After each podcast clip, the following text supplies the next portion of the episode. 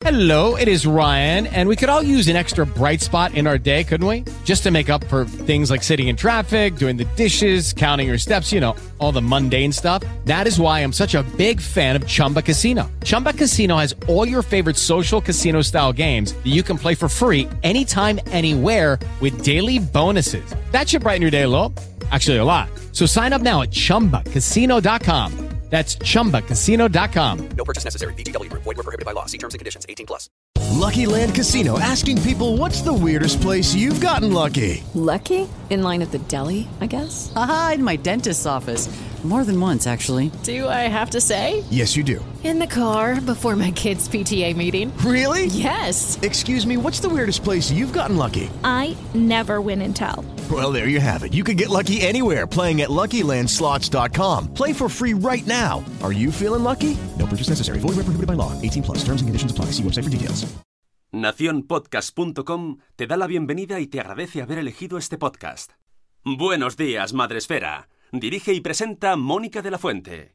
Buenos días, Madre Esfera. Buenos días, Madre Esfera. Buenos días, Madre Esfera. Hola amigos, buenos días, bienvenidos a un programa más. En este caso, formato especial, en diferido, pero con los mismos temas interesantes que siempre, con los mismos temas que os traemos eh, pensados para nuestra comunidad de padres y madres y de educadores. Y en este caso os traemos uno que sabemos que os interesa mucho, mucho, mucho, que es el cómo abordamos la adolescencia. Temazo. Y lo hacemos acompañados de una psicóloga experta en acompañar, en ayudar, en aconsejar, en asesorar, en, en estar al lado de eh, padres que no saben muy bien cómo hacerlo. Ella es Sara Ruiz a la que conocemos desde hace poquito, pero que, eh, bueno, mmm, nos encanta su energía, su alegría, su optimismo y pues es que la teníamos que traer. Buenos días, buenas tardes, buenas noches. Sara Ruiz, ¿cómo estás? Hola, hola, buenos días, buenas tardes y buenas noches y muchas gracias por invitarme. Mónica, te voy a hacer una pequeña puntualización. No soy psicóloga, soy educadora social. Y esto es importante porque yo no hago terapia, nunca Ah. hago terapia, sino Pues- que hago acompañamiento y está basado en pautas educativas, etcétera. Solo eso, para que lo sepáis, para que no haya luego dudas. No, no, me Y- parece muy interesante además el apunte porque a veces mm, no se diferencia bien yo misma. Puedes llegar Ajá. a no diferenciar bien en qué consiste cada rol, con lo cual me viene fantástico que me hagas ese apunte para eh, identificar exactamente quién eres y qué haces. Exacto, pues eso. Pues básicamente lo que hacemos eh, las educadoras sociales es acompañar a personas en procesos de mejora de su calidad de vida. Entonces las acompañamos de forma individual, pero también de forma grupal. Se parece un poquito a lo que hacen las psicólogas, las profesionales de la psicología, pero en otros contextos y no hacemos terapia. Nosotros no trabajamos con la persona a ciertos niveles. Ujú. Este es nuestro trabajo y es un poco la diferencia. Así explicada brevemente y rápidamente. Es así. Eh, ¿Y cómo eh, elegimos? Es decir, mm, ¿en qué momento se acude a una educadora y en qué momento decides que vas a ir a buscar ayuda psicológica?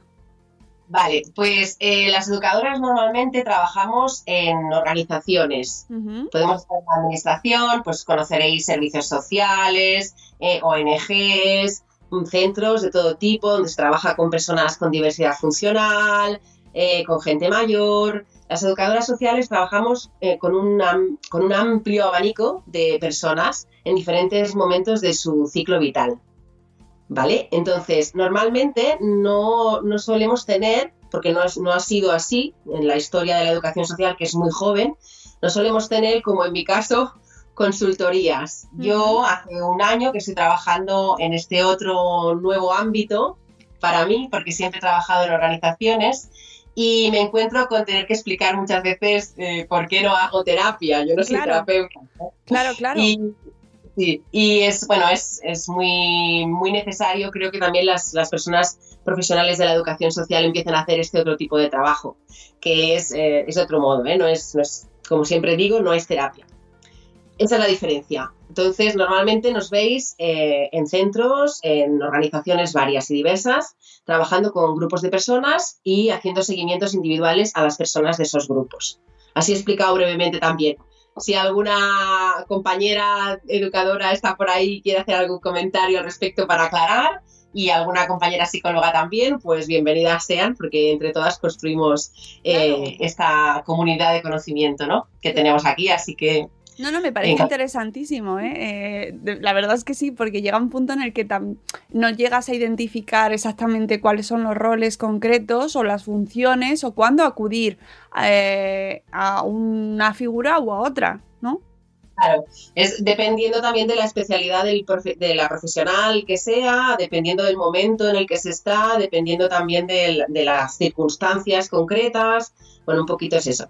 Yo lo que aporto básicamente es que, claro, como he estado 21 años trabajando con personas adolescentes, pues yo he visto muchas circunstancias de familias muy preocupadas y viviendo con mucha angustia y mucha ansiedad esta etapa vital pues básicamente lo que he hecho ha sido recoger un poquito toda mi experiencia y pasar de trabajar con las personas adolescentes y sus familias a enfocarme más en las familias concretamente, para traspasar todo ese conocimiento y esas maneras de hacer que además he como recopilado en un, en un, y sistematizado en un método, que le he puesto un nombre y todo, Ajá. para, sí, para hacer más práctica para las familias, pues más práctico para las familias, pues acompañar a sus adolescentes eh, en esta etapa, porque era básicamente el objetivo que tenía, que, que las familias dejen de vivir esto con ansiedad, dejen de pasarlo mal, dejen de tenerle miedo a la adolescencia, que le tienen muchísimo miedo y, de verdad que he visto familias tan angustiadas que eso es básicamente lo que me ha, me ha empujado a hacer esto, a compartir ese conocimiento y esas metodologías y, y esperar que, que esta etapa poco a poco se viva un poquito de forma más positiva y menos, em, menos terrible, ¿no? Porque es, de verdad es que se ven unas situaciones que, que no hace falta, ¿sabes? Si Mm. podemos vivir un poquito mejor, pues eso, para aportar. Estamos aquí para aportar, básicamente. Eso Vale, es. vamos a ir por partes. eh, ¿Por qué le tenemos tanto miedo a esta etapa de nuestra de la vida de nuestros hijos? Pues porque yo creo sinceramente que es porque significa un punto de inflexión en la relación con, con las madres y los padres y con las familias en general. Porque la infancia es un periodo también muy complejo, eh, pero la, la posición de la personita pequeña es una y es muy concreta, depende totalmente de, de la familia y se va construyendo un caminito muy en común, ¿no? Madres y padres al lado de sus hijas y de sus hijos.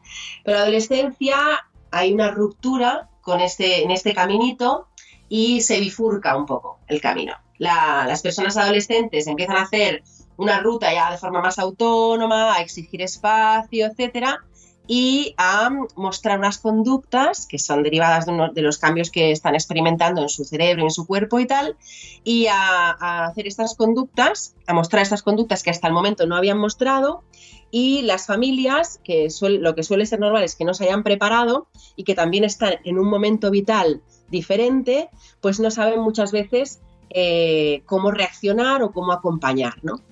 Eh, es importante porque las madres y los padres también están en un momento de su ciclo vital concreto eh, y es importante tener esto también en cuenta, que la gente solo tiene en cuenta a veces en el momento en el que están las personas adolescentes y no se dan cuenta de que las personas adultas que están acompañando a esas adolescentes también, están Qué en un bueno momento de- eso.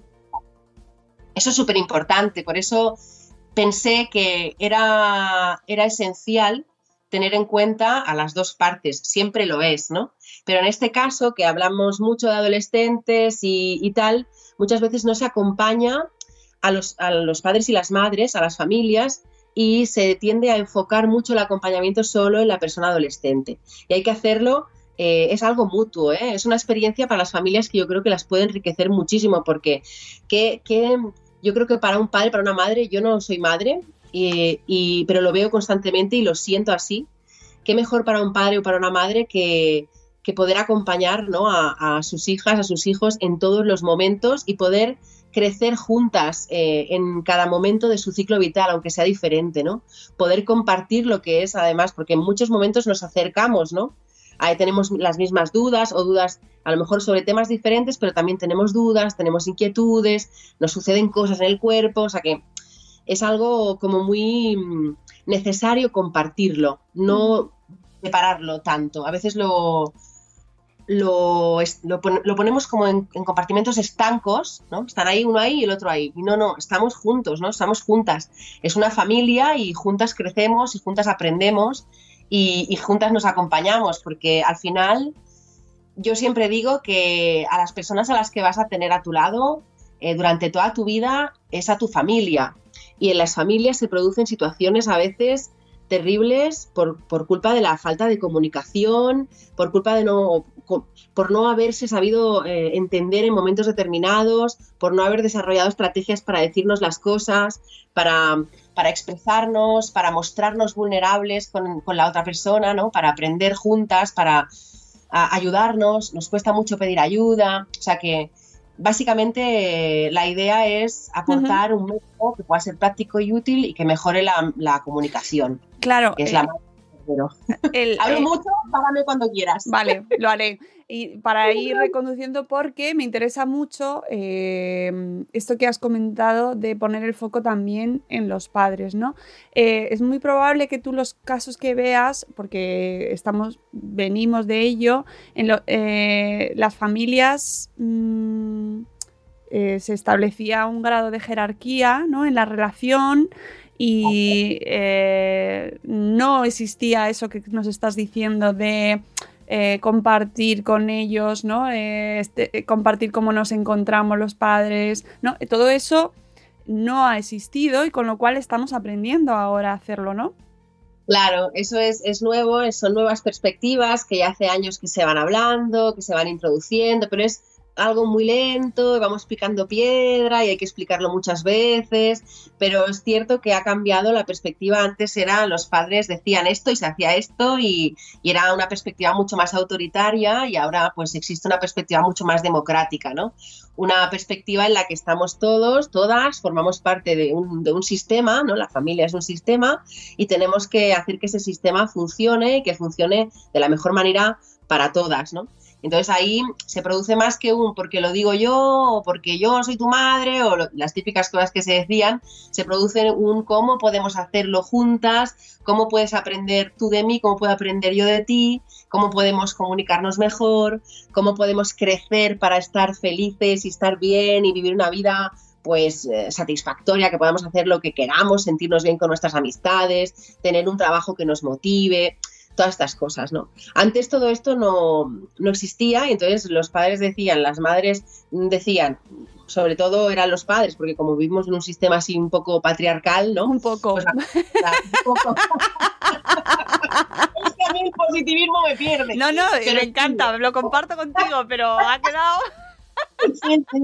O sea, totalmente patriarcal. ¿eh? Totalmente patriarcal y, se vivimos muchas situaciones. Mira, yo me encuentro ahora mismo también, eh, hablando de esto y relacionado con esto que decíamos, me encuentro mm, con eh, el dilema de la lengua, ¿no? de tener que expresarlo todo de una manera lo más inclusiva posible, porque llevo años sintiéndome muy incómoda con el tema de hablar en, masculino. El genérico está muy bien y tal, pero a mí ya no me resulta útil, ¿no?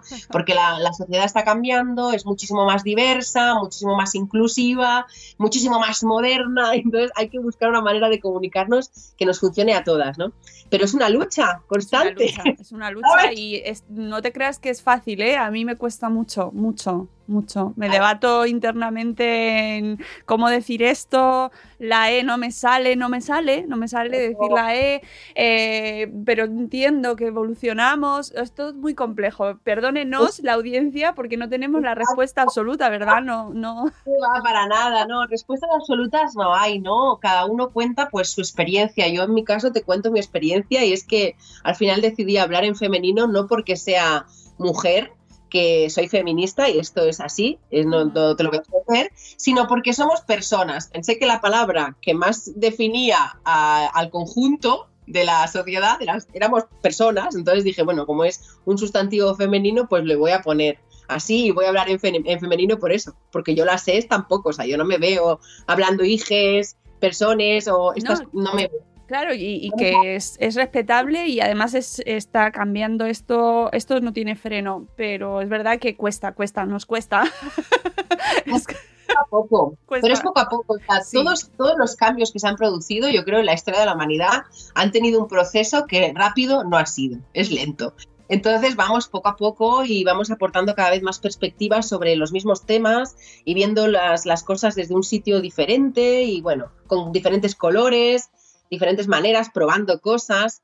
Pues mira, ahora estamos en este punto. Antes los padres eran autoritarios, ahora los padres y las madres intentan hacerlo de otras maneras, se, se forman más, aprenden más, quieren hacerlo y no lo quieren hacer porque sea una obligación o porque sea, sino porque quieren acompañar bien. No sé, hay muchas cosas, ¿no?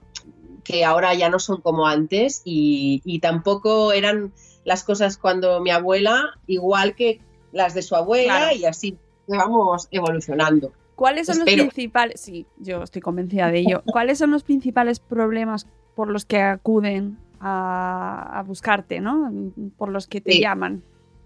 Pues mira, normalmente cuando acuden ya acuden con el problema ya encima de la mesa, que es pues eh, a mi hija de 14 años se ha emborrachado, mi hija de 14 años, te pongo los 14 años porque es una edad de cambio muy, muy importante, Vale. mi hija de 14 años Anotamos 14. se está planteando eh, dejar los estudios. Son este tipo de, de problemáticas. Vienen cuando ya la adolescente, que ya lleva años mostrando conductas, pero que han sido a lo mejor no tan perceptibles o no eran tan, entre comillas, importantes, tal, pues vienen normalmente cuando ya se ha producido algo, cuando ya ha pasado algo, y, suele ser de este tipo. O tienen muchas discusiones o hay un, un aumento de la agresividad, de repente una persona que era pues pacífica, cariñosa, tal, de repente empieza a mostrarse más agresiva, contestar, eh, no quiere hacer cosas con la familia y las familias se sienten eh, con estos, eh, estos síntomas, entre comillas, otra vez, de la adolescencia, se sienten como si fuera el terrible. ¿Qué está haciendo? ¿No? ¿Qué he hecho mal? ¿Qué pasa? No, no, no pasa nada. Muchas veces lo único que digo es, tranquila, es normal. ¿Sabes? Hay muchas consultorías que, que muchas consultas que empiezan por el es normal, no te preocupes, porque a veces eh, pensamos que eso es muy raro, que solo lo hace nuestra hija o nuestro hijo, y en realidad no es así. Lo que pasa es que, claro, hay que empezar a poner ya unas pautas para que esto no eh, derive en una situación muy grave, que luego produzca unas consecuencias que sean eh, irreversibles o que sean muy duras y pasen facturas después caras. Y bueno, poco a poco mm, se hace todo, pero sí suelen venir más o menos con esas demandas. Demandas de cómo me comunico, demandas de cómo hago que quiera estudiar, demandas de cómo hago que no vaya con estas amistades, este tipo de, cosas. Las amistades producen también muchísima, eh, sí, muchísima preocupación y tal, y es un tema bastante complejo el de las amistades. Pero bueno, hay estrategias, ¿no? Es que es todo ponerse a buscar y vivirlo, sobre todo yo siempre les digo cuando vienen porque suelen venir súper preocupadas y también, me sabe mal decirlo, pero suelen venir más madres que padres. Eh, lo que les digo básicamente es que, mm, que no pasa nada, que pueden hacerlo, que hay unas maneras de acompañar, que no es eh, súper fácil, pero tampoco es algo súper complejo, que con pautas más o menos sencillas y con bastante coherencia y bastante eh, constancia, pues eh, se puede conseguir acompañar sin sustos terribles. Que lo que suele pasar es que me vienen con el susto. Las madres suelen venir con el susto en el cuerpo. Y, y claro, eh, vivir tú la vida de adulta que tienes que vivir, como vivimos las adultas, ¿no? Que tenemos que estar siempre ahí eh, para todos, para todas, en todos los momentos, en el trabajo, en el no sé qué, tal, familia, pareja, amistades. Eh, nuestros padres y nuestras madres también se van haciendo mayores y también tenemos que encargarnos de ese tipo de cosas. O sea, claro, las adultas estamos ahí muy preocupadas. Si de repente viene tu hija adolescente y te presenta una conducta de este tipo, pues ahí hay, hay un susto mortal normalmente porque como estábamos mirando hacia otro lado, muchas veces no nos hemos dado cuenta de que eso estaba pasando, tampoco creíamos que había algo que teníamos que hacer, porque a veces ni lo sabemos, y entonces nos encontramos ahí ya con, el, con la maleta, ¿no? Ya, ahí dices, ¿qué ha pasado? ¿No? Y, y se producen situaciones que son súper comunes, de discusiones que van ahí en escalada y llega un momento en el que el adolescente se va por la puerta ¡pa! y pega el portazo adolescente que le llamo yo, que es que se van y a lo mejor ya no te contestan los mensajes en horas, etcétera. O sea, la idea un poco es que lo que sucede es normal, la idea que siempre les transmito y que lo natural, más que normal, que la palabra normal a veces también es una de esas luchas internas que tengo. Sí. Entonces, más que normal, natural, porque se produce así, sin poder controlarlo y forma parte de la- del proceso de crecimiento y de maduración, mm, pero que se pueden hacer un montón de cosas, ¿no? Y, y ahora ya me he perdido porque me enrollo tanto que no sé dónde- ¿Qué es lo primero que les preguntas? eh, o ¿Cuál es el, el primer hábito que, es- que reconoces que se ha perdido en, cuando acuden a consulta contigo? ¿Cuál es el primer síntoma de que existe algo que falla? Pues la, la comunicación. Eh, cómo me, cómo, sobre todo cómo me explican, porque siempre les pregunto al, al principio, les, les, eh, pido que me expliquen un poquito qué es lo que les preocupa en ese momento. Y de ahí yo ya veo qué es lo que más o menos, cómo más o menos se comunican y tal. Y todo el mundo le pasa igual, es que es la comunicación. Las personas adultas ya, como estamos en nuestras vidas estas ahí tan llenas de cosas, eh, hemos perdido a veces la, la conexión con esa adolescente que también fuimos y que, que está ahí en algún lugar, enterradilla, y, y que es importante que recordemos porque eso nos dará las claves para eh, comunicarnos con, con nuestras adolescentes. Eh, porque la comunicación es lo primero que, que, que hay que observar siempre. Cómo te comunicas, qué le preguntas, cómo le transmites las cosas, juzgas, no juzgas, cómo escuchas, escuchas, eh, este tipo de cosas, ¿no? Porque a veces parece que sí que escuchas, pero en realidad a lo mejor no estamos escuchando cómo se escucha, ¿no? Nos han enseñado a escuchar, pues muchas veces no, y estamos pendientes más de lo que nos está diciendo el otro o de cómo responderle al otro eh, sobre lo que nos está diciendo, ¿no? Eh, sí, exacto, que no te lo he dicho mal. Y, y para aprender a comunicarnos, aparte de conectar con esa adolescente que nos va a dar muchas pistas, pues también tenemos que querer de verdad comunicarnos.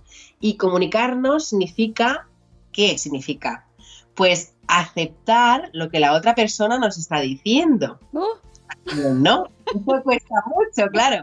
De repente, ¿cómo tú puedes aceptar que tu hija de 14 años te está diciendo que ya ha salido y que ya bebe? O cómo tu hija de 14 años te está pidiendo volver a no sé qué hora eh, cuando tú dices, pero si es súper tarde, ¿dónde vas a ir tú? Que tú eres pequeña aún. Y entonces esa comunicación, ahí es donde se pierde todo. Cuando empezamos a, a desatender las demandas de las personas adolescentes que tenemos alrededor. No las desatendemos porque seamos malas personas, ni porque no queramos que hagan... No, no, las desatendemos porque no sabemos que las estamos desatendiendo. Cuando el adolescente te viene y te dice, mamá, quiero un móvil, ¿vale? Si en el caso de que no tenga móvil ya, ¿no? Eh, tú dices, no, no, aún no te toca, esto no es para ti ya, no sé qué, ya, ya hablaremos, ya hablaremos de esas largas y tal.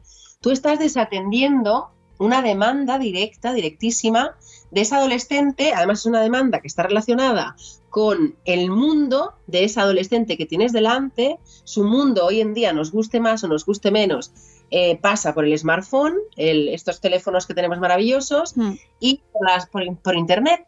Entonces, más que desatenderlas, esas demandas, que las desatendemos sin querer, hay que escucharlas muy bien. ¿Qué nos quiere pedir la adolescente? ¿Qué nos está pidiendo la adolescente cuando nos pide un móvil? ¿Qué necesita? ¿Qué hay detrás de esas conductas? ¿Qué hay detrás de me encierro en mi habitación horas? ¿Qué hay detrás de me paso en el baño no sé cuántas horas haciéndome fotos? ¿Qué hay detrás de eh, que tú no, no no controlas mi vida, es mi vida? ¿Qué, qué hay detrás del portazo adolescente? ¿no? ¿Qué hay detrás de mamá? A lo mejor no quiero estudiar, a lo mejor quiero trabajar. Lo que tenemos que preguntarnos siempre es qué hay detrás de esa demanda, qué nos están pidiendo sin saber pedirlo aún, qué tenemos que saber leer, ¿no? Y yo siempre lo digo, cuando las, las familias tienen bebés, todas, es que me, fascina la capacidad de aprendizaje que tienen. Yo alucino, yo todas mis amistades, mi sobrina, mi hermana, o sea, las veo, ¿no? eh, con, sus, con sus pequeñajos ahí aprendiendo a tope y la capacidad que tienen de, pues ahora yo qué sé, hay una manera de alimentar a los pequeños que no sé qué, que comen ellos solos, ahí y tal. Yo flipo y es una cosa maravillosa. Y entonces, cuando llega la adolescencia a veces, hemos perdido eso y dicen, no, no, no, ¿sabes? Aún no lo pierdas eso, que te va a ir súper bien para esa etapa. Entonces, aprender a leer, aprender a, um, identificar los indicadores que te están diciendo que, que tu adolescente ahora pues necesita eh, conectarse, ¿no? Necesita estar con las amistades, necesita pasar tiempo sola, necesita que la acompañes a comprarse ropa, necesita que la lleves al ginecólogo, necesita que, ¿qué necesita, no? ¿Qué necesitan las adolescentes que tenemos, sean chicos o chicas? ¿eh? Hablo en femenino, como decía, por el tema personas, pero están incluidos aquí todos eh, los géneros del mundo bienvenidos. Así que las personas eh, en la adolescencia necesitamos a nuestras madres y a nuestros padres y a nuestras abuelas y abuelos y a nuestras tías y a nuestros tíos. Claro, lo que pasa es que como, como padres eh, tienes que enfrentarte también a saber que aunque te necesitan te están rechazando también, porque esto es una lucha constante, es un rechazo absoluto, ¿no? El que se produce, aunque en el fondo no lo sea, pero tienes que saber ver que no lo es, ¿no? Que eso es muy complicado. Por eso yo siempre digo que es muy importante que no nos olvidemos de nosotras, las adultas. Tú no te puedes volcar solo al adolescente y olvidarte de ti. A ti te pasa algo con esto. A las madres, a los padres, a las familias les pasan cosas con ese rechazo. Y es natural y no pasa nada porque te pase. No pasa nada porque te sientas triste porque ves que tu hija a lo mejor ahora ya no quiere pasar tanto tiempo contigo, o antes las cosas que tú le hacías le gustaban y ahora no, o te, replica por todo. Es importante entender lo que decías, que no es culpa, no es, responsabilidad de nadie, eso es una, una circunstancia natural, es algo que se produce en nuestro cuerpo y que debe ser así. Y como siempre digo, que no es personal, es cerebral. Ese es mi mantra, ¿no? Cuando un adolescente se te plantee delante con una conducta de estas que a veces son tan incómodas para las adultas, hay que pensar, no, no, menganita, no es personal, no te odia, nunca. O sea, vuestras, hijas, vuestros hijos, es que nunca jamás os, van a odiar, a menos que le hagáis algo terrible, ¿no? Pero eso como con cualquier persona, ya no porque seáis sus padres, pero en esta etapa eh, necesitan esto, y, formarse eh, pequeñitamente. Es que no hace falta ni hacer aquí un máster de nada, es un tema de tener claras cuatro cosas y sobre todo mirarse a una y poder expresar también a las adolescentes, poder expresar cómo te sientes, porque en la adolescencia las emociones son absolutamente protagonistas y se viven con una intensidad terrible. Entonces está muy bien cuidar la calma, pero también está muy bien cuidarse a una misma y expresar cuando una está enfadada o cuando una está, las adultas me refiero, ¿eh? O cuando una pues le ha sentado mal, ¿no? Y decirle, mira, Pepita, es que me ha sentado mal esto que me has dicho, cariño, porque eh, yo también soy una personita, ¿sabes? Y yo, yo estoy aquí intentando que todo te vaya bien y favorecer todo lo que necesitas, pero yo también necesito cosas.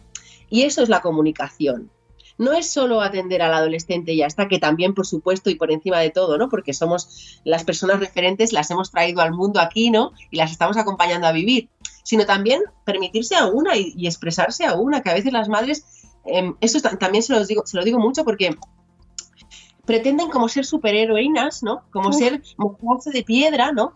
Mostrarse que no les pasa nada, mostrarse que no, que no quieren llorar, ¿no? Cuando a veces dices, hostia, ¿tienes ganas de llorar? Pues llora, que tu hija, que tu hija y tu hijo van a aprender más de eso, de, poder, de verte a ti expresarte, de poder eh, sentirse tranquilos cuando necesiten expresar una emoción, algo que sienten, ¿no? Y después elaborarlo, ¿no? Sentarnos todos a lo mejor y decir si hay el momento y se da la, la oportunidad, si no buscarla un ratito y decir, mira, estaba llorando porque me ha pasado algo en el trabajo, me he discutido con no sé quién, eh, resulta que me tienen que hacer una prueba eh, de salud de no sé qué, lo que sea, ¿no? Resulta que pues papá y mamá a veces discuten y, nos hemos discutido y o, mamá y mamá o papá y papá, ¿no? O sea, la familia hemos discutido, nos ha pasado esto. Em, eso es, eso educa, eso educa y a veces educa educa más que, ninguna pauta que te o esa naturalidad con la que em, nos enfrentamos a lo que sentimos, a cómo vemos las cosas, ese sentido común, ¿no? Esas cosas nos ayudan más a veces que cualquier libro o, o 27 artículos. ¿Sabes? Es un poco na- sentido común. Yo lo digo, los, los padres y las madres tienen un montón de, de de intuición con sus, con sus hijas y con sus hijos. No lo perdamos, ¿no? Si eso lo, habéis tenido siempre, es que yo flipo. Te lo comentaba antes porque lo he visto una y otra vez con mis amigas. No, no, ¿qué le pasa? No es que tiene hambre. Ya pone esa carita, es que tiene sueño. Ya es que siempre saben, de verdad, y saben satisfacer las necesidades, saben cubrir las necesidades. Hay que escucharse y escuchar. Pero aprender a escuchar, lamentablemente, en esta sociedad en la que estamos, pues no se enseña en ningún lado. Tienes que aprender pues a base de ir practicando, de, de tener una sensibilidad hacia eso, de buscar información o, o de lo que sea, ¿no? Pero, pero es la base, la comunicación. Todo esto que me he enrollado para decirte que la comunicación hay que cuidarla un montón eh, en todo, ¿sabes? En, en todo, en cada momento que tengáis. Y respetaros. Y si se producen esos momentos, sabed que no es personal, que es cerebral, que es una cosa que necesitan y que no se odian. ¿Cuál es? Bueno, este- está- ahora están los oyentes ahí diciendo, ya, sí, sí, sí, lo sé, pero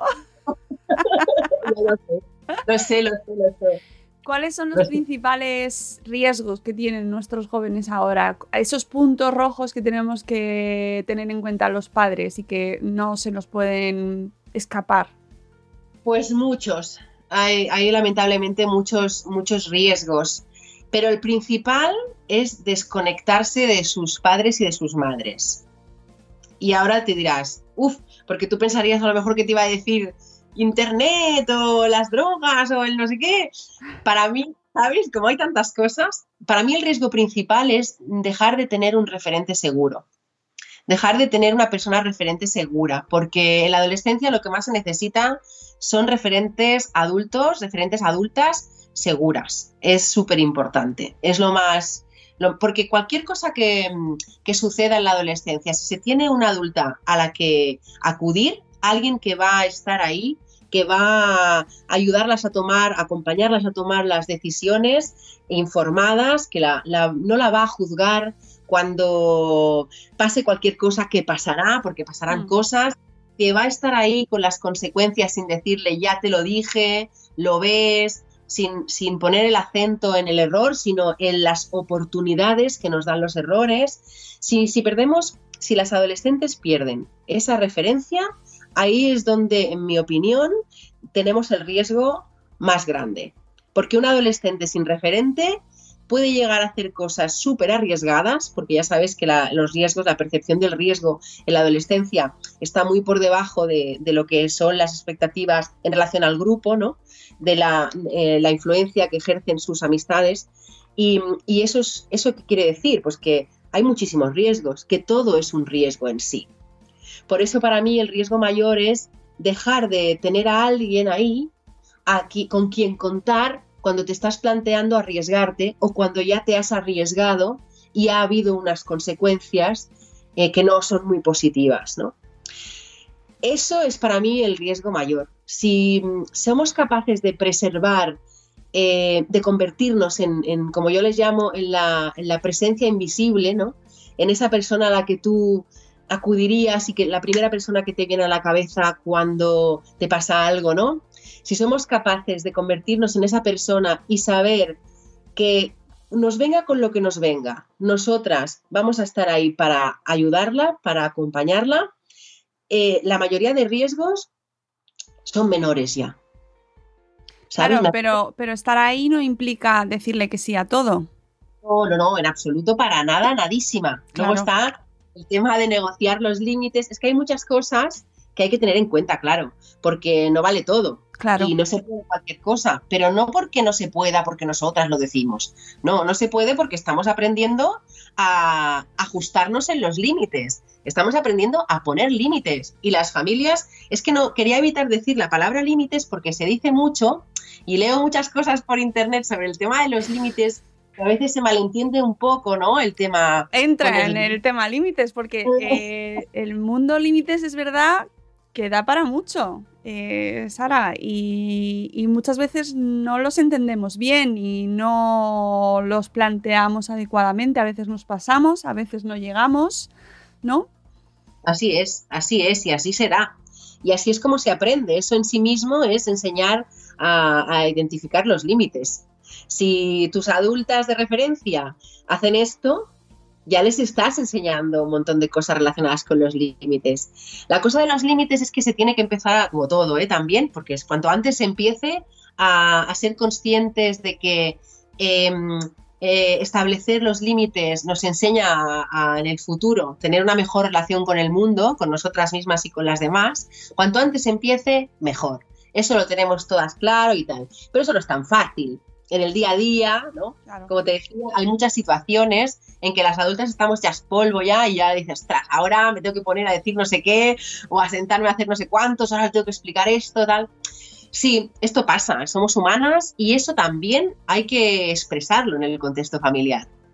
¿Sabes? Esto también se puede decir. A nuestras hijas le podemos decir, oye, mira, que hoy te tendría que decir esto porque sería lo que te tendría que decir. Pero como comprenderás, hoy mamá, pues está hecha polvo, ¿vale? Y mira, tal, pero que lo, lo, podamos expresar. Pero sí, los límites hay que ponerlos y en la adolescencia hay que negociarlos, hay que negociar todo. La adolescencia, la clave de, de todo es la negociación. Vale, o sea, eso lo podemos elegir como titular del programa, ¿no? La clave en la adolescencia es la negociación. Ahí está, aprender a negociar con las adolescentes porque no funciona el discurso, yo siempre lo explico, ¿no? No estamos en la adolescencia preparadas aún para eh, entender o participar en el discurso a ciertos niveles. No por nada más que por los cambios ahí en la corteza cerebral, que si ya habéis leído y tal, sabréis que se suceden. Entonces ahí están las emociones por encima de, de, ese, de, esa capacidad para razonar, etc. Entonces, todo lo que tú discutas con la adolescente, eh, discursivamente os vais a entender poquillo, poquillo. te va a escuchar, va a, te va, a lo mejor depende del adolescente, reaccionará más o reaccionará menos, te escuchará, te dirá, vale, mamá, vale, mamá. Pero si tú quieres realmente que los límites estén ahí, que aprenda ella a poner los límites, etcétera, te tienes que sentar no a discutir, te tienes que sentar a negociar.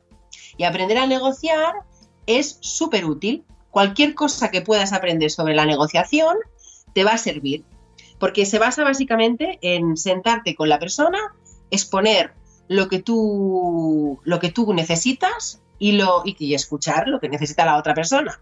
Y ahí saber dónde tú no puedes ceder y ella también sabrá dónde no puede ceder y ahí se va a encontrar un acuerdo, se va a llegar a un acuerdo y hay que negociar eh, no solo los límites, típico límite que siempre solemos negociar, la hora de llegada, eh, cuántas horas hay que pasar estudiando, etcétera. Cuántas horas jugando a videojuegos, no sé qué, con quién salimos, cuándo salimos, todo esto.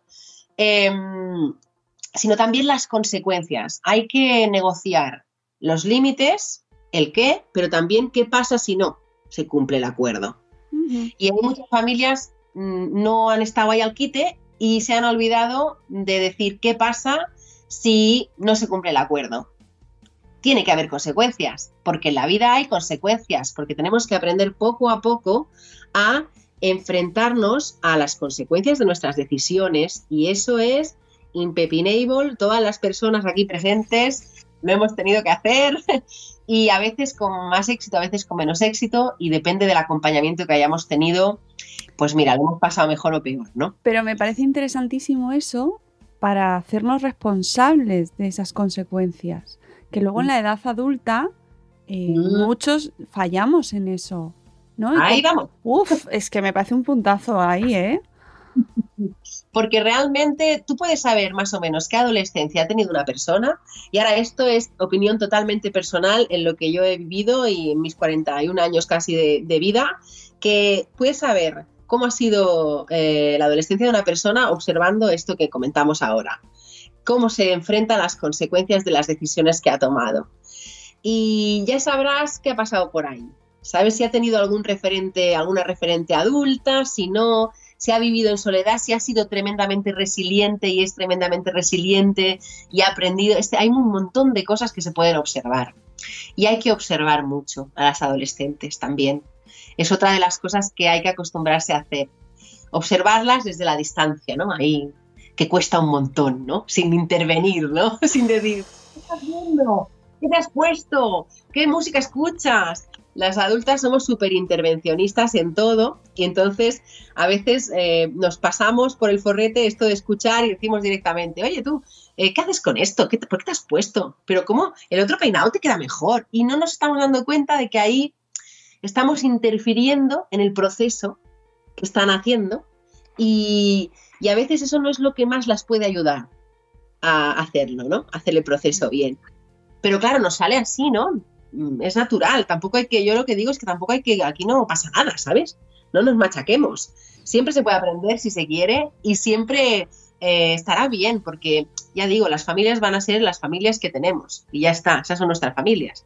Pero yo siempre digo, jolín, que si puedes hacerlo un poquillo mejor, ¿no? Que si puedes mejorar un poquillo en algunas cosas, pues está bien. ¿Verdad que cuando haces una tortilla de patatas por primera vez, pues a lo mejor te sale un churro, pero a la que llevas 27, a lo mejor ya has buscado recetas, has buscado ahí en, en YouTube un no sé qué, a ver que te digan, no sé, un secretillo, le has preguntado a tu madre, a tu padre, a tu tía, a tu abuela que hacía la tortilla, no sé qué.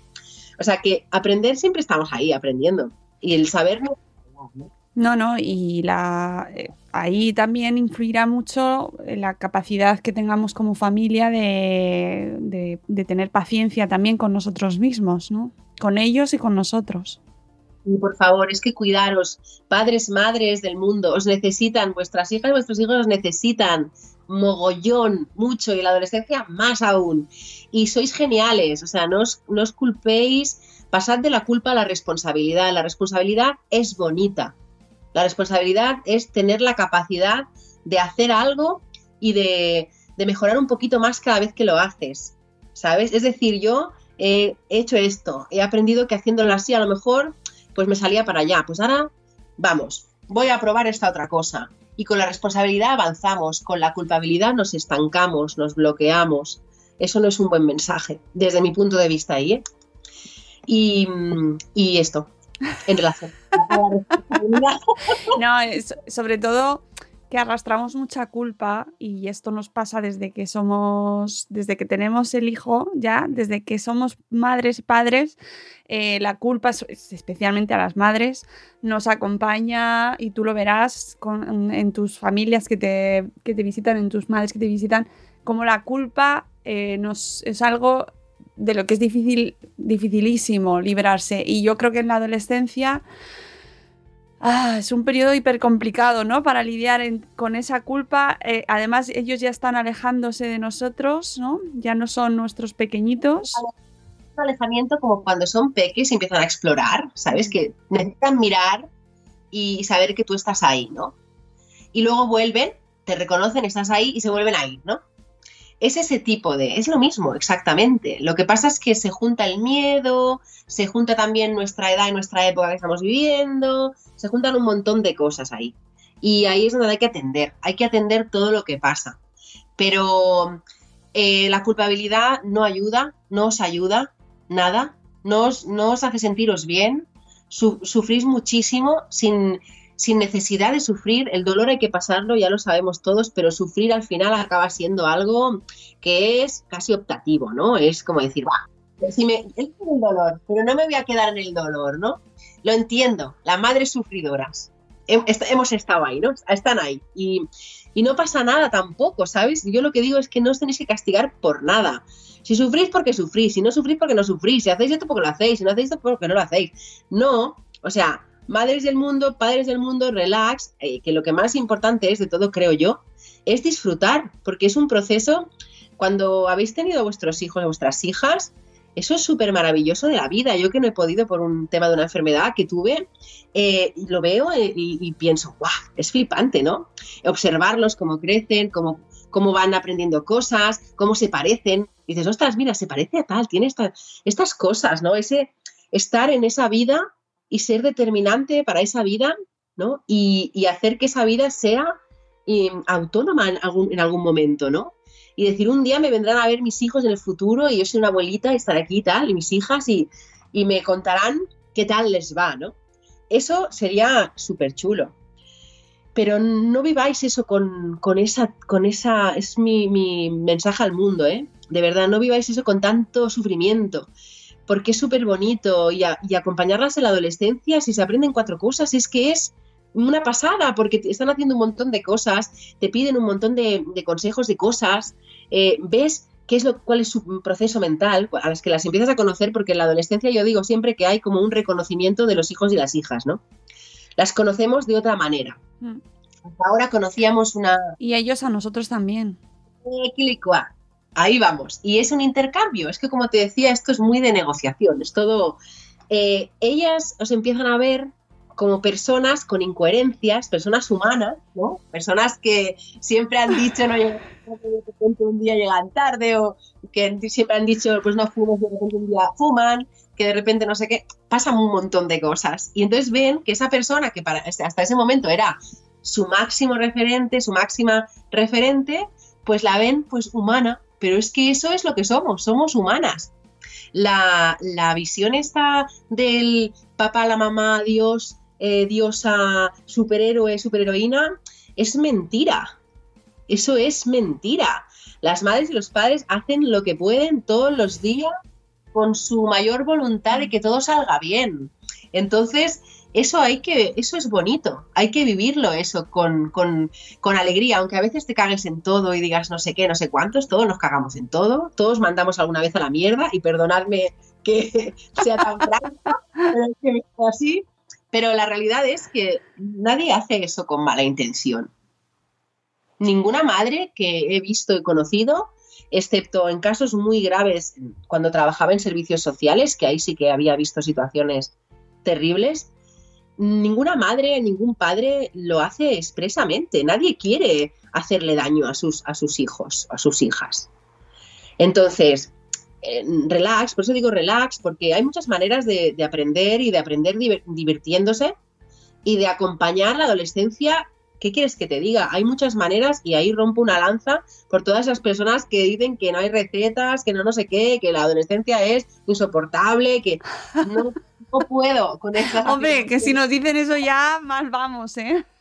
Pero por eso, hay muchas afirmaciones al, al, respecto, ¿no? Yo he oído muchas, también es verdad que, bueno, también muchas son históricas, pero hay muchas visiones que, eh, que fomentan una manera de hablar de la adolescencia sí, que. No, no, aporta, no aporta y, y hay que tener mucho cuidado con las palabras que decimos, las palabras son a veces nuestra son una cárcel, nos limitan. Las palabras crean la realidad que tenemos a veces. Y si decimos muchas veces una cosa, no quiere decir que porque digas diez mil veces voy a ser rico, voy a ser rico, voy a ser rico, vayas a ser rico. No. Pero evidentemente a lo mejor te motivas para empezar a hacer algo y ganar más dinero o montar un negocio o no sé qué y a lo mejor un día hasta eres rico si quieres, ¿no? Quiero decir con esta tontería de ejemplo que te he puesto que que se puede, se puede, ¿sabes? Se puede aprender poquito a poco diciéndonos a nosotras mismas, pues yo no soy culpable, no tengo que sufrir tanto, puedo vivir esta etapa de otra manera, ¿sabes? Sí, sí que es muy catastrofista la visión de la adolescencia, ¿no? Y siempre me llegan, la, las personas siempre me llegan diciéndome que, por eso escribí un artículo para, para decir esto, que es una enfermedad, ¿no? Me vienen, me vienen muchas veces diciendo, ya se le pasará, ya se le pasará, como si fuera esto, un sarampión o como si fuera un resfriado. Y dices, la adolescencia no se les pasará. La adolescencia es una, una forma parte de su vida adulta. O sea, siembra las, las bases de su vida adulta. La adolescencia eh, las va a llevar a su vida adulta, no se les va a pasar. Hmm. Tienen que experimentarla, tienen que transitarla, porque si no lo hacen y les imponemos muchas cosas a las personas adultas, a las adolescentes, si no lo hacen y se quedan ahí, después de la vida adulta, que ya sabemos todos cómo es y todas cómo es, a ver, a ver cómo, cómo salimos adelante ahí sin pegarnos trompazos cada dos por tres, ¿no? Sin aprender bien a poner los límites. ¿Cuántas mujeres no hemos puesto los límites en algunas situaciones? Uh. ¿Cuántos hombres no han puesto los límites en algunas situaciones? ¿Cuántas personas del mundo en general se han encontrado en situaciones en las que no han sabido decir que no? ¿Cuánto nos ha costado aprender a decir que no a las cosas? Pues todo eso, ahí en la adolescencia se va trabajando, se va... Es que además hoy estamos hablando en el Día Mundial contra la, la Violencia, bueno, no sé si es mundial, nacional, eh, es día contra la violencia de género. Y esto que estabas comentando es fundamental para nuestra adolescencia, ¿no? Cómo, cómo trabajar esa autoestima desde en, en ambos casos, ¿no? Tanto en hombres como en mujeres, cómo trabajar esa, esos límites, ese decir que no, ¿no? Eh, Me parece fundamental en un día como hoy. Totalmente, totalmente. Y hay que hacerlo y esto tiene que estar en casa. En casa lo primero y luego en la sociedad, porque la educación es responsabilidad de, todas las aquí presentes, aunque no sean tus hijos, tus hijas también formas parte de su proceso y de su educación. Eh, el gobierno, las políticas que tenemos, la calle, cómo están organizadas, eh, pues yo qué sé, las comunidades de, vecinas y de vecinos, to- todo forma parte de eso. Y en, un día tan importante como hoy hay que tener presente mucho eh, con relación a la educación, que si en casa se dan mensajes que, que están en la línea de, mm, eh, no, no quiero decir penalizar, pero quiero decir de poner el acento en esas conductas que son o que, que fomentan violencia, ¿no? Si en casa ya estamos pendientes de detectar esas conductas, esos micromachismos, esas situaciones que se generan en el día a día, ese decir, eh, yo qué sé, es que las cosas más tontas, ¿no? Eh, una abuela decir no sé qué, bueno, es la abuela, ¿no? La abuela puede decir lo que quiera porque viene de una generación de no sé dónde, no pasa nada, no vayamos a castigar ahora a la abuela por decir eso, pero sí podemos explicarle a nuestra hija en cuestión, pues que esto que ha dicho la abuela viene de una etapa en la que esto se hablaba de otra manera, tal cual, ahora hablamos de otra, hay cosas que tal, o sea, se puede elaborar todo lo que sucede.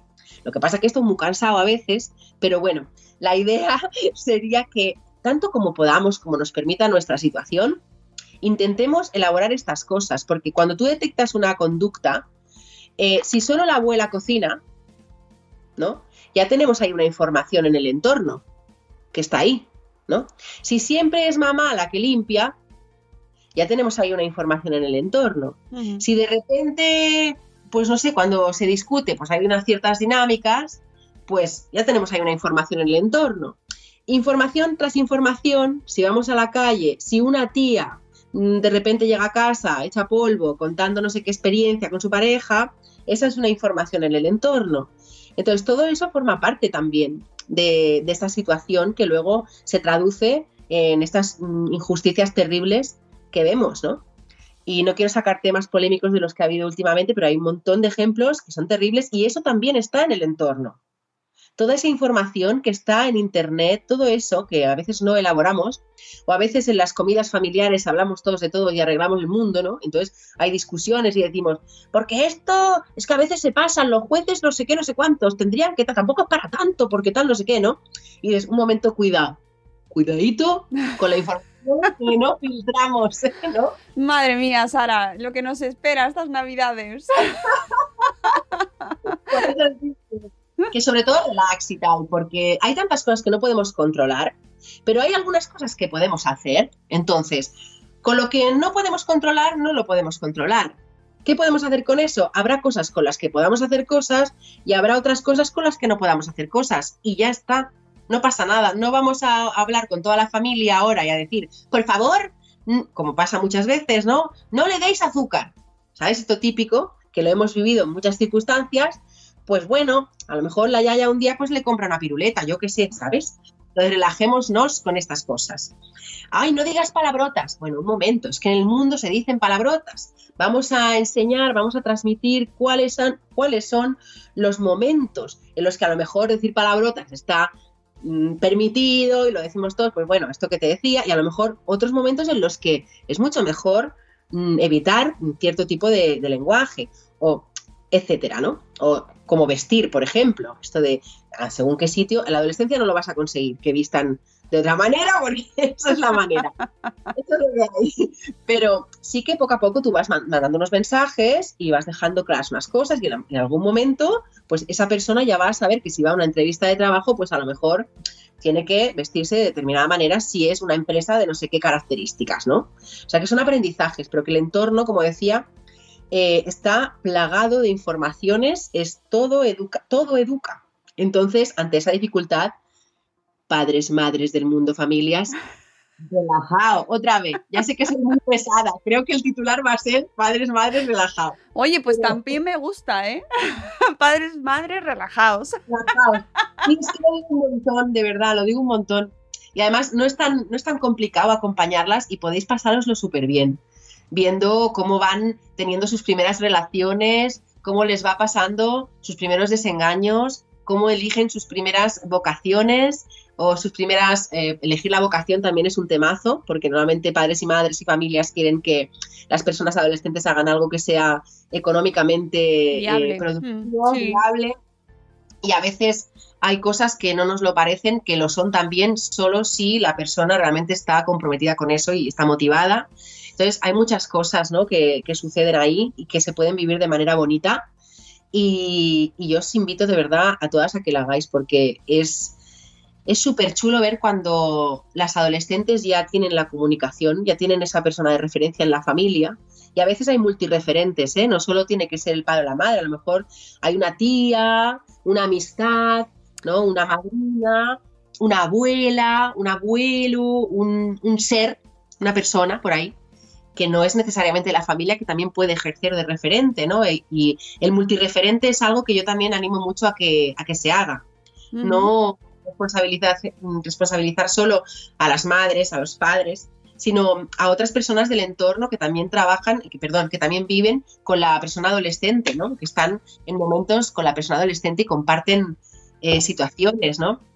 Eh, las amistades de, los padres y las madres son vitales, son en ese sentido son clave también y, pueden ejercer de referentes súper positivos, ¿no? Y, temazo, ¿cómo hacemos? Porque el otro día leía un tuit eh, de una madre muy preocupada con las amistades de su hijo o hija, no recuerdo muy bien qué era. Eh, ¿Hasta qué punto puedes interferir en unas amistades que no te gustan? Porque eso nos va a pasar a todos. Pues os tengo que decir, madres y padres y familias, y por eso no contesté ese tuit, yo también lo leí. Lo viste, ¿no? No, no quise contestar porque hubiera dado pie a una polémica y, y realmente no se puede hacer nada, chicas eh, del mundo. Eh, la- lo mejor que se puede hacer, no se puede hacer nada en el, en el sentido de prohibir ver a esa amistad y tal. Lo mejor que se puede hacer, y es lo que siempre recomiendo, es acercar a esas amistades al entorno familiar y proponer eh, lugares ahí por ahí cerca de confianza en las que pueda haber una mínima supervisión. Porque al final, esa persona de la que habla esta, mm, esta persona es una persona. Y valga la redundancia con persona, persona, persona, pero es que es una adolescente más.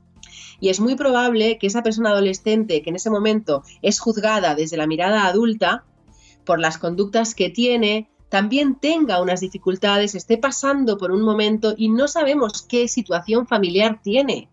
Entonces, lo mejor que se puede hacer es conocer, intentar conocer, como sea y de la manera más respetuosa posible, eh, evitando los juicios de preferencias. No se, puede, no se pueden juzgar las preferencias de las adolescentes. Eh, es así, porque sale siempre un- una discusión de ahí, sale siempre un conflicto. Entonces, mejor conocerlas a las amistades, traerlas mejor, plantear un referente positivo para esas amistades que a lo mejor creemos que están un poco desorientadas, porque no dejan de ser personas adolescentes también. Nos olvidamos de que también son adolescentes. Entonces también necesitan lo mismo que necesitan las hijas y los hijos de todo el mundo. Necesitan acompañamiento, necesitan un lugar seguro al que volver para resolver, para consultar dudas, para lo que sea. Y por eso siempre recomiendo que si te puedes tú eh, poner en un lugar donde puedas ejercer también de referente para sus amistades, estarás en un lugar mucho más seguro para ti y para, para ella que si te posicionas en el lugar de con esta persona es que no me gusta o es que esta amiga, es que veo que tal. Estos posicionamientos no son lo más adecuado desde mi punto de vista profesional y desde mi experiencia. Entonces, ahí traedlas a vuestro, a vuestro lado y ejercer también de referentes para ellas. Me parece muy sabio, muy complicado, también te diré, mucho más trabajoso. que- pero me- muy positivo. Y también otro tema que, que también preocupa muchísimo, muchísimo, es el tema del acoso escolar. Cómo vivimos y cómo trabajamos el acoso eh, siendo nuestros hijos los, las víctimas o siendo nuestros hijos los acosadores. Sí. Esta, gracias por esa puntualización, porque a veces siempre pensamos que Mm. yo también me he encontrado con muchas madres y padres y familias que no, no podían entender la posibilidad de que fueran sus propios hijos, sus propias hijas. Claro, pero alguien tiene que hacerlo, me refiero. Hay alguien, mm, eso, es- eso es- esa persona tiene padres también. Sí, tienen que hacer, es que tienen que estar ahí. Y es súper, ultra importante, por eso yo hablo de responsabilidad, porque tenemos una responsabilidad. Porque esa persona adolescente que ejerce el acoso es una persona adolescente también, repito. Cuando hay una conducta de este tipo, detrás de una conducta siempre hay un motivo. Siempre. Y hay unos indicadores que te permiten leer qué puede haber detrás. Y tú puedes especular, puedes hacer lo que hacemos nosotros, un diagnóstico. Tú piensas, a ver, ¿qué ha pasado aquí? ¿Qué puede haber aquí detrás? Entonces, siempre que hay un acosador, puede haber una situación que le esté pasando a esa persona, le puede estar generando alguna situación, no tiene por qué ser familiar, puede ser otra cosa. No, no estoy hablando de que los padres, las madres, las familias sean las responsables, jamás en la vida diré esto, de que, de que esa persona haya, haya em, eh, ejercido el rol de, abusador o de abusadora, ¿no?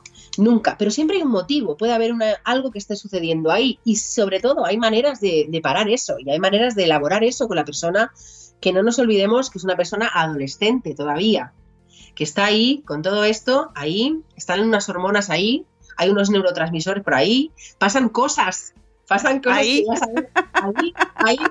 Entonces, no nos olvidemos de eso. Se puede trabajar tanto con la, la víctima como con la persona que, a- que acosa. Se debe trabajar. Y con las familias también. Lo que pasa es que a veces no es fácil. sé, esto de decirlo es muy fácil, pero luego la realidad, cuando lo bajamos todo y lo materializamos en el Claro. mundo de las emociones y, de las personas y de la comunicación, sobre todo, ahí a veces mm, nos liamos, nos liamos y a veces salimos peor. Pero se puede trabajar. El tema sobre todo es la detección.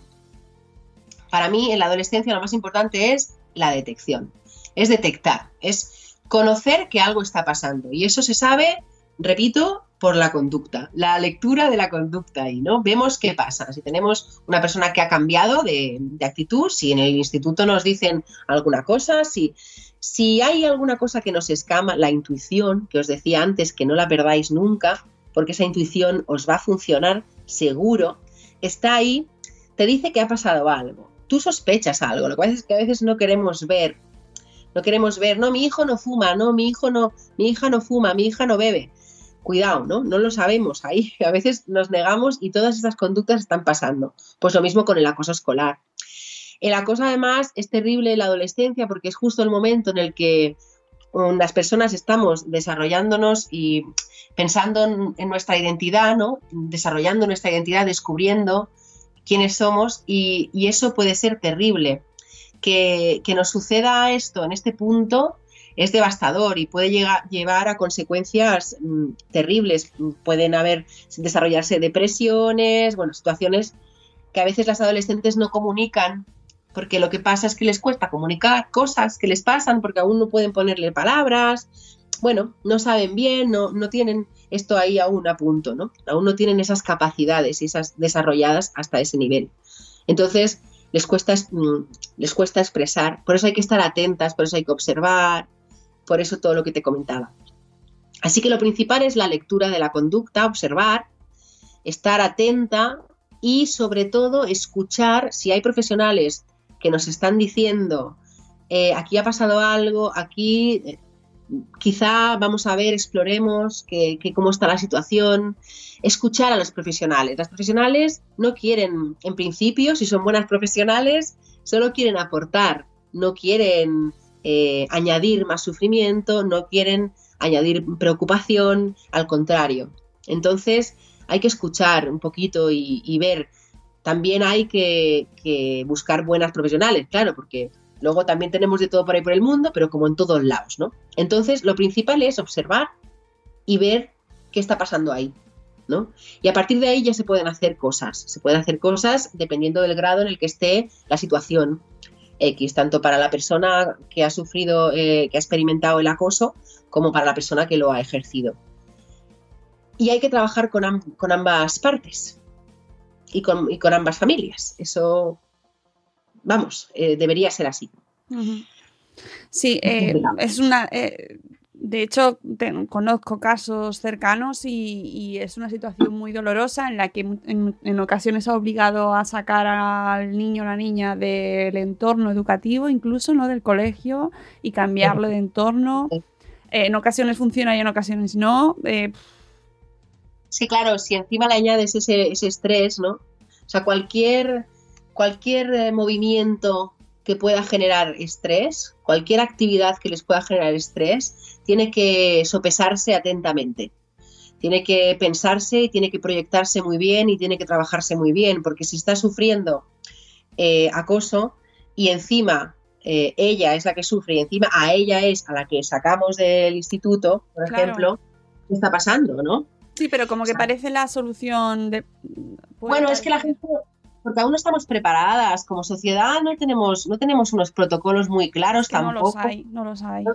ni tenemos tampoco profesionales preparadas. En los institutos, las profesionales que admiro mucho porque están ejerciendo una labor súper complicada y súper importante, son profesionales, no nos olvidemos, que, que son profesionales de campos concretos, personas profesionales en un campo y a veces mm, pues no están formadas, pero a veces sí, porque se forman bastante porque no tienen más remedio, porque deben formarse para estar ahí, pero muchas veces están haciendo un montón de cosas a la vez y tienen no sé cuántas alumnas. O sea, ¿cómo vas tú a pretender que una profesora de, de- cualquier asignatura, eh, además de todo lo que tiene que hacer, esté por detectar en cada situación? A veces sí, ¿no?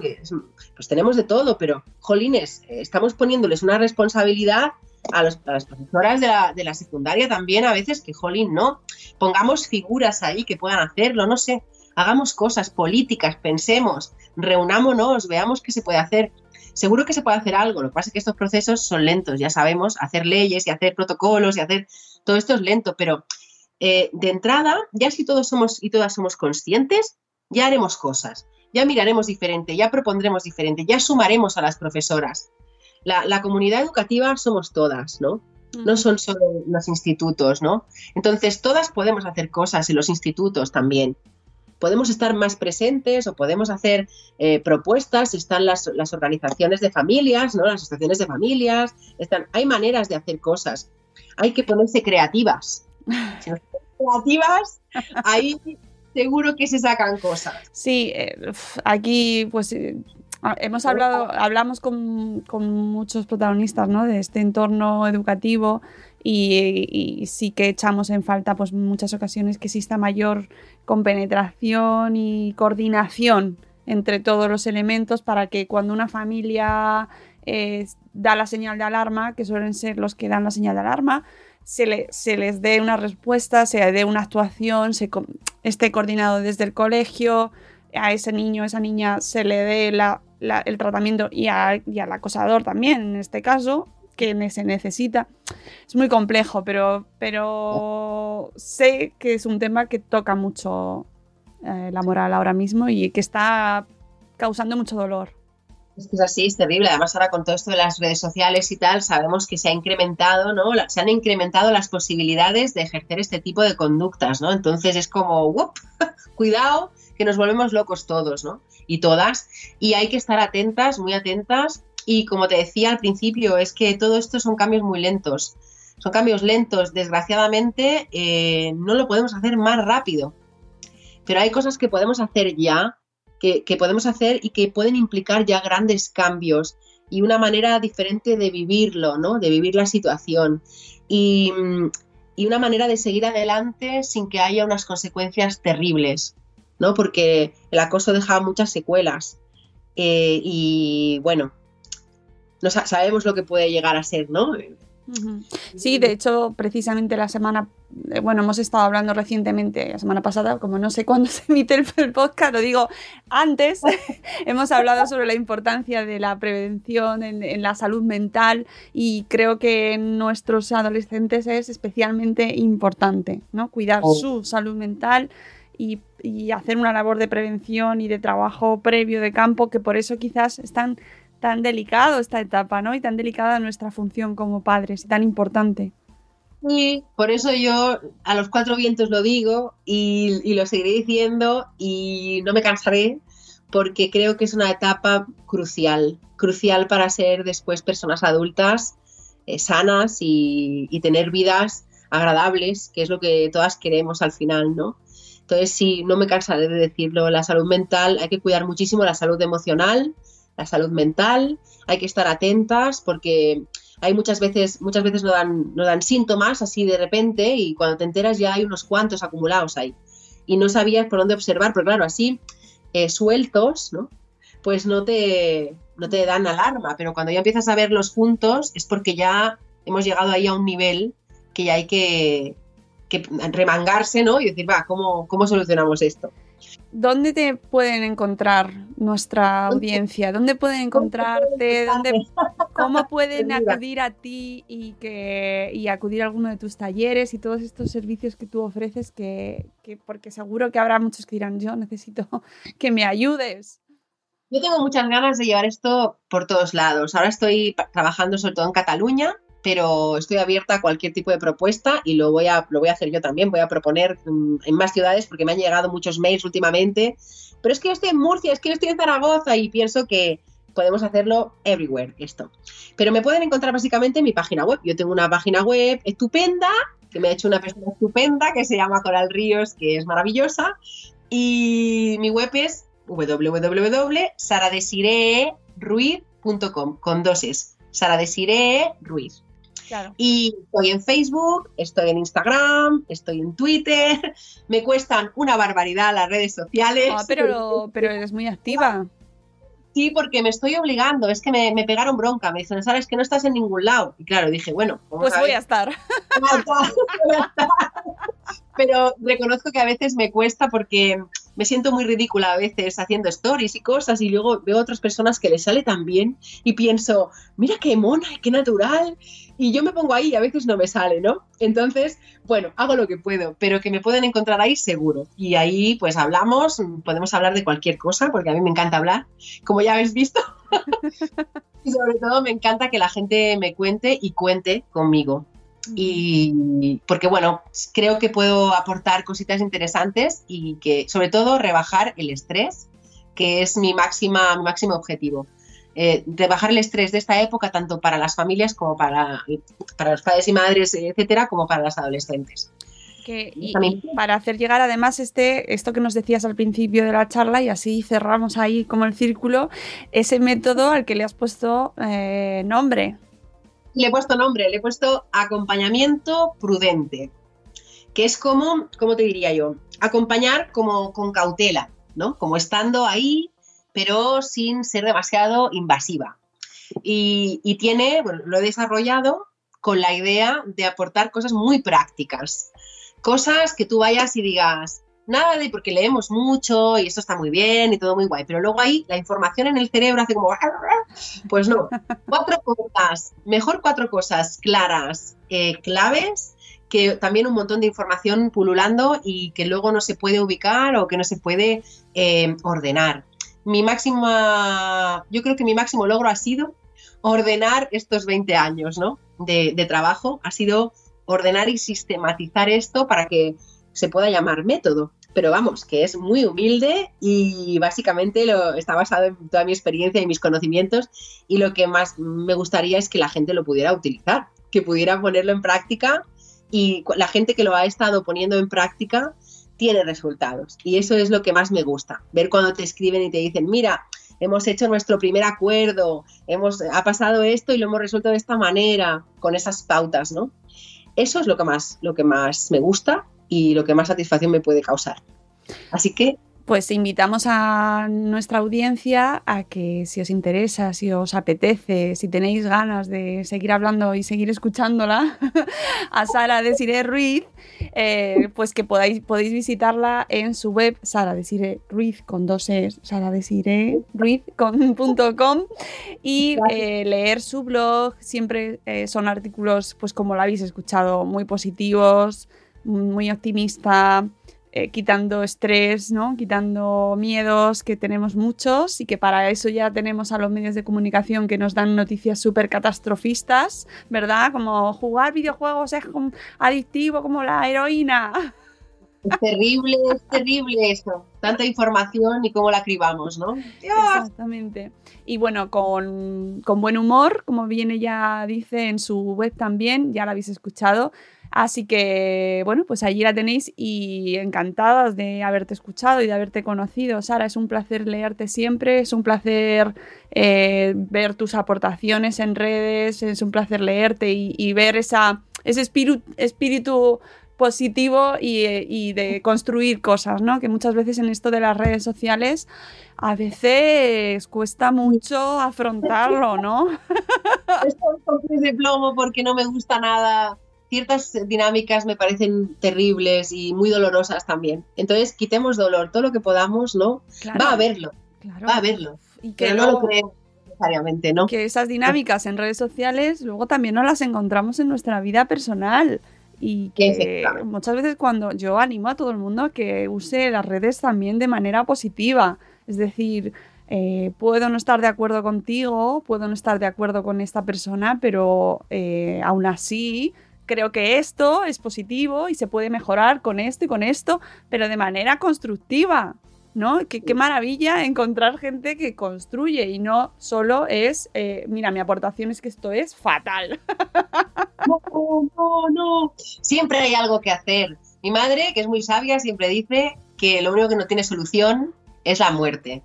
Así que, como todos sabemos que lo hemos oído un montón, es verdad, si le ponemos esfuerzo, ganas, ilusión y tal, de todo podemos salir, de verdad. Así que, por favor, am amor, amor en las redes.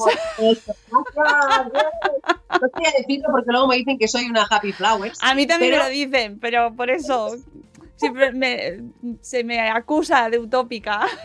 Mucha honra, porque como decía Galegano, la utopía sirve para caminar, así que caminemos hacia allí. Claro que sí, caminemos. estoy encantada. Así que nada, eh, Sara, mil gracias, de verdad, un placer escucharte y leerte siempre.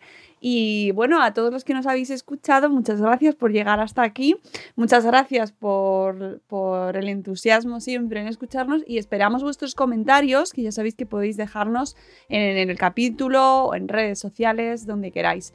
Gracias como siempre, gracias Sara, muchas gracias y gracias, nos escuchamos en el directo, ya sabéis, de, de, lunes a viernes a las 7 y cuarto de la mañana. Os queremos mucho. Hasta luego Mariano, adiós. Hasta mañana. Hasta mañana.